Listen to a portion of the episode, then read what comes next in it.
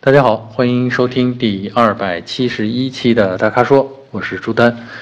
呃，今天呢还是五个问题啊，但是呢这五个问题里边选车的少啊，然后用车啊这不算用车，技术话题比较多啊。咱们一个一个开始啊，先从一个最平淡的问题吧。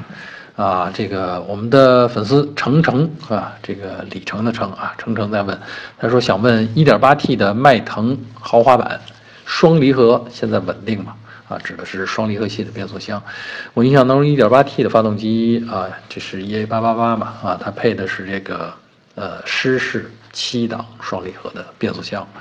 呃，表现稳定嘛？这个我觉得挺稳定的。这个而且湿式双离合的用着感觉挺自然，挺好的。起步的时候的这个也没有闯动，然后呢，提速过程加减档都很顺畅。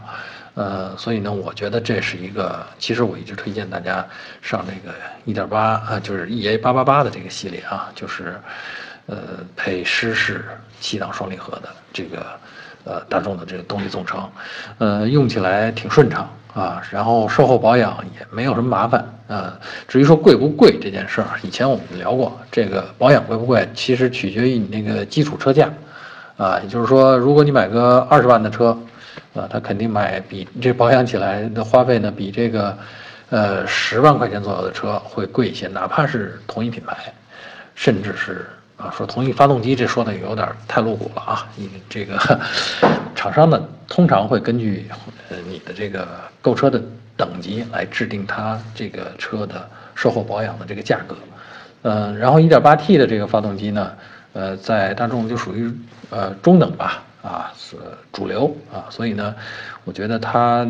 的它的定价其实还可以啊，就是保养的价格还可以，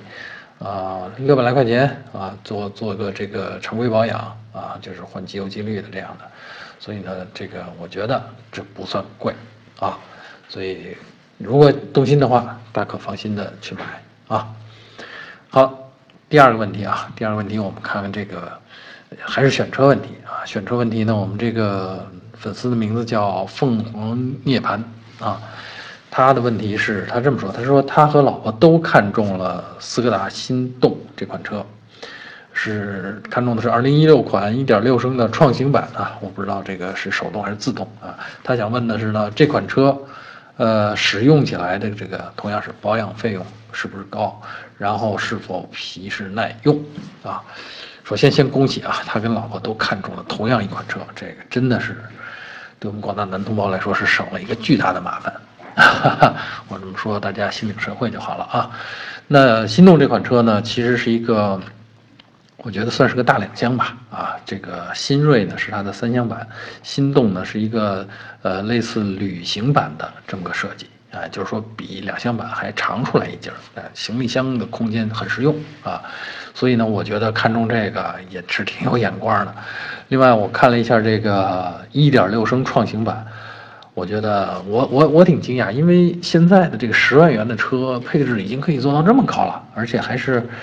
呃，斯柯达的这个品牌。斯柯达品牌本身的特点就是皮实耐用，所以呢，大可不必担心说以后的这个是否皮实耐用。我告诉你是皮实耐用，上汽大众的作品都错不了啊。然后呢，这款车的这个。后期保养的费用是不是高？这个就像我刚才说的，跟前一个话题说的那个，十万块钱的车，哎，它会比那二十万块钱的那个车保养费用大概要便宜个，便宜半不至于啊，大概便宜个百分之三十吧。啊，我觉得这个车一点六的发动机用起来。呃，四百多块钱啊，这样的保养费用啊，也就是这样。当然，我这四百多块钱指的是你换常规的矿物油啊。如果有心的话，想去上一点高档次的这种合成油，可能会稍微贵一点儿。但是也就是那个油贵一点儿，其他的保养费用真的不贵啊。这种小车就是很皮实耐用的家用车啊。然后十万块钱能买那么多配置，我看了看我都心动了啊。所以。凤凰涅槃同学，你就踏踏实实的买吧，尤其是跟老婆同时看中了这款车，非常好，非常明智的选择，买吧啊！第三个问题啊，第三个问题，我们开始聊技术啊。我们这位粉丝的名字叫帅的不明显啊，帅的不明显也是帅啊啊。他的问题呢是想听我们讲一讲这个转子发动机的寿命、油耗、维护保养方面啊。他说最近想买一辆二手的。RX 八啊，马自达的 RX 八，啊，这个这是我印象当中在中国市场上卖的这个，呃，我不能说唯一吧，就是最后的一款转子发动机的车型啊。而且马自达的这个转子发动机是非常著名的技术啊，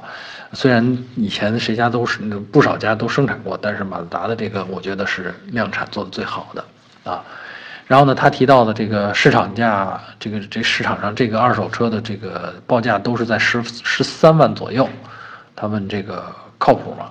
我印象当中，原来的新车大概是四十多万啊，就反正不到五十万，呃，也有卖三十八万的，反正是那么那么个档次。那个应该是十年前了啊。现在，呃，这个二手的 RX 八啊，卖十三万，我是觉得啊，看成色啊，看具体车况，我是觉得稍微有点贵，但是。我觉得啊，从另一个层面上讲，我觉得非常的值。这是我说的值是干什么用呢？是收藏用啊。这基本上就是绝版的一一代技术啊，而且呢是传奇技术啊。嗯，当然转子发动机本身呢有它自己的毛病，我觉得转子发动机呢它是一种高转速，然后呢，呃，这个呃功率呢比。因为你要拿排量去比的话，就同样的，呃，因为它的原理不一样，它相当于它的三角活塞转一圈呢，它会有三次做功啊，所以呢，这个它的原理上呢，就等于同等排量下，它就比这个，呃，呃，比这个排量应该算排气吧，应该不是现在往复式活塞的那种排量的算法啊，反正呢，它就是高功率啊，高油耗啊，有人这么说啊，就是说这个。它相当于呃四缸的排量，六缸的动力，八缸的油耗啊，它是 你理解吧？它是这么个这么个技术啊。当然还有一个问题呢，油耗高，还有一个问题就是它的排放啊，因为它的这个燃烧的时间短，所以它的排放的污染物比较高。所以在今天的这个环保的这个大趋势下，这个转子发动机就是越来越不受待见了啊。所以马自达最后是在二零一二年。啊，把这个就停产了。那到今天呢，你你如果能买到一个，呃，市场上已经绝版的这么个转子发动机的车型，我觉得就别拿来天天用了，因为这种发动机修起来会要你命的啊。就是如果能开，哎，挺好，你就保存着啊，这个偶尔去让它运转一下，开一下，证明你这个车是活的。啊，如果不能不能开，你也就别买了，它也就不值十三万了啊。那其实这是个收藏品啊，真的不是让你天天用的，你也不用去想，呃，我我这个买到手还能再开多少万公里才去大修？通常哈，传说这种发动机开个七八万公里就得大修啊，传说啊，这个因为具体拿这种车当成日常用车的人相对比较少啊，所以呢，这个耐久性方面的这个积累的数据呢也就比较少啊。但总之呢，我是觉得，啊，这种发动机呢，就是，呃，你想想，这个你要是一般想去维修的话，这配件就很难找啊。而且呢，你想对发动机做一些深度的保养的话，啊，比如说换件儿啊什么，那本身的密封性啊，因为它是需要，它是不规则的这种三角形的转子。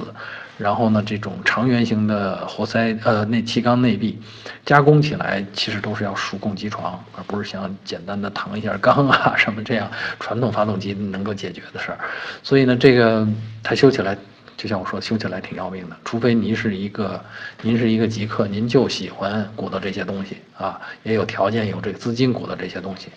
啊，否则我真的建议您就当个收藏品。如果它能开，那更好。那收藏品呢，它我觉得它值。十来万啊，然后您就一直留着，留留个二十年，它还能开，也挺好。那个时候可能就就没准就值三十万了呢啊，不止这个十三万了啊。所以呢，这个是我的建议，买来收藏合适，就别再用了啊。好，第四个问题回答我们的粉丝呃阴天啊，他的问题呢也是个技术问题啊，是关于这个涡轮增压器。啊，他说现在国内小排量呃涡轮增压器的车型越来越多了。那么他之前呢听到汽车汽车媒体的传统说法呢是说，呃涡轮增压器的这个这个部件呢，呃最好啊要等这个呃怠速运行个两三分钟以后在熄火，发动机在熄火，啊，他说不然呢会呃是汽车媒体说啊，说不然会对涡轮的寿命啊，涡轮增压器的寿命有影响啊，他想问这是不是真的啊？说这样是不是会造成积碳？呃，我觉得积碳，呃，如果他说的是低速运行会不会造成积碳，这个不会啊，但是呢，这个也许他指的积碳呢是说，呃，这个。如果你没有两三分钟的低速运行，直接熄火的话，会有积碳，呃，其实不是积碳了，是结胶啊，是涡轮增压器内部的这个润滑油道啊，或者是它的动压轴承，因为那里边动压轴承它里边的就是用润滑油把涡轮的轴给浮起来啊，呃，如果在高速运行当中啊，你。突然熄火啊！突然失去了润滑油的流动，我指的是涡轮的轴承部分啊。那这个时候，它积聚那儿的热量呢，就没法被流动的油液带走啊，就会容易让润滑油在那儿结胶啊，特别是一些矿物润滑油啊。那这个呢，就是传统的涡轮增压器或者叫老式涡轮增压器的一个缺点吧。但即便是在那种情况下，老式的这个增压器的情况下呢，它大家通常也不会说这个跑完高速，或者说没跑没跑完高速，不不刚刚在跑高速，然后马上停车马上熄火，啊，这种工况太极端了啊，所以大家基本上还是有一个减速滑行进入车位，然后再熄火啊，这个过程大概本身也就够个两三分钟了啊，所以呢，我觉得呃这个顾虑呢是合理，但是呢有点多余啊。然后咱们说回来，现在的这个大量应用的这个新型的涡轮增压器、小排量的这些嗯涡轮呢，它都用了，比如说很多结构上都用了水冷式的这个循环装置，就是在它的动压轴承外边还有水套啊，会用发动机的这个冷却液来带走热量，啊，然后更有甚者有一些呢还加了双保险，就是说，呃，在你这个熄火之后。还有一个电动的水泵，让这个冷却液再循环一段时间，比如循环一分钟啊，彻底带走热量。所以呢，这个现代的这个呃小型的涡轮增压器呢，大家其实完全可以不必顾虑这些事儿了啊。而且我觉得咱们大家的用车习惯基本上是说，我高速跑完了以后，需要一个减速过程，然后呢，逐渐的这个呃驶向车位，然后停车。啊，这个过程大概通常呢都要在转速大概都在一千五百转以下了啊。嗯，大家知道这个绝大部分涡轮啊，涡轮增压器的工作温度呃工作的转速都是在发动机。我说的转速指的是这个发动机对应发动机的转速啊，涡轮介入的这个发动机转速通常都在一千五百转以下啊。所以呢，在你这一段时间呢，这个涡轮呢它其实是本身是不产生呃因为它旋转而产生的这个热量的，所以。是相当安全的啊，所以大家可以放心的用，没必要对这个问题顾虑太多，好吧？第五个问题啊，最后一个问题，呃，是我们的粉丝叫太阳啊，呃，他想请我们解读一下这个车身结构当中承载式这个名词与非承载式这个名词的区别啊，他说各有什么优缺点啊？啊，这个问题相对简单啊，这也比较容易说明白。呃，承载式车身结其实啊，这个在承载式之前是非承载式先出来的，有了非承有了承载式之后，啊，才有了非承载式这么个称谓啊。为啥呢？这个得说到这个汽车的一路走来的这个基本的结构，因为早期的汽车呢是呃车身是单独制作的啊，是根据马车的工艺。啊，就是你先做一个轿厢啊，就是呃成员待的地方啊，这个轿厢，啊，这个轿厢呢，通常呢都是这个展示这个工艺、展示手艺的这么个 地方。然后呢，早期的这个轿厢还是木质的啊。那轿厢做好了呢，它会放到一个大梁上面，大梁呢是用来连这个车是呃车的这个悬挂呀、发动机呀这些结构啊，连呃。装好了悬挂和发动机之后呢，把车身那个轿厢再安放在这个大梁上面啊。那个时候，这个车的这个承受的这个呃冲击啊，或者是路面的这种呃震动啊，主要是由这个车的大梁来承载的。当然，车的大梁还要承载这个轿厢啊里边的成员呐，或者你的行李啊这些这些重量。所以呢，这个叫呃。承载式这个词儿在那个时候就还没有啊，因为它不是跟车身相关。那个时候的车身都纯粹就是为了营造一个空间啊。然后到了后来呢，是汽车技术制造技术进步了，人们发现说把车身造成一定的结构之后，大梁就不需要了啊。特别是这个冲压工艺，用钢板冲压工艺这个。大批量生产汽车之后呢，人觉得，那我把车做成一个底部有加有加强结构的这么个六面体啊，呃，这几个面儿都用这个钢板冲压来构成，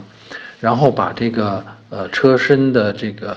呃重量，还有这个路面的冲击啊，然后这个发动机驱动力带来的这个车身的扭矩啊，全都通过这些冲压结构，就车身本身的这个片状结构来。分解下来，来分布到这个车身底部或者侧面的这个受力的结构上面去，啊，这就出现了承载式。也就是说，我们现在看到的大部分的轿车，啊，轿车都是承载式的车身结构啊。然后某些 SUV，大家可以趴在车底下看看，它有两根大梁，纵梁啊。通常这类车呢，都车身比较高啊，因为底下要大梁。那这种车呢，它就是叫非承载式结构。也就是非承载式指的是那个车身，就是后来扣上去的那个车身，它并不承担这个呃路面的冲击啊这些载荷啊，所以这个是承载式和非承载式的区别。也就是说，重要的区别在于，呃，承载式里面其实车身就本身当中有一定的结构是用来担当大梁的职责的啊，所以呢这个。大家看到的，当然这种技术比较先进，就是适合大批量生产。那大量的车呢，在今天，包括很多的 SUV，都可以用这种承载式车身来解决这个载荷和冲击的问题啊。呃，各有什么优缺点呢？就是承载式的车身呢轻，啊，相比非承载式啊，因为没大梁了嘛，就是部件合一了啊，这个载荷均布了啊，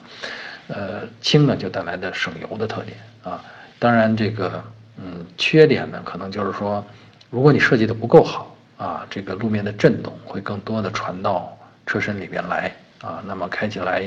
这个感觉可能就会像我们说的这个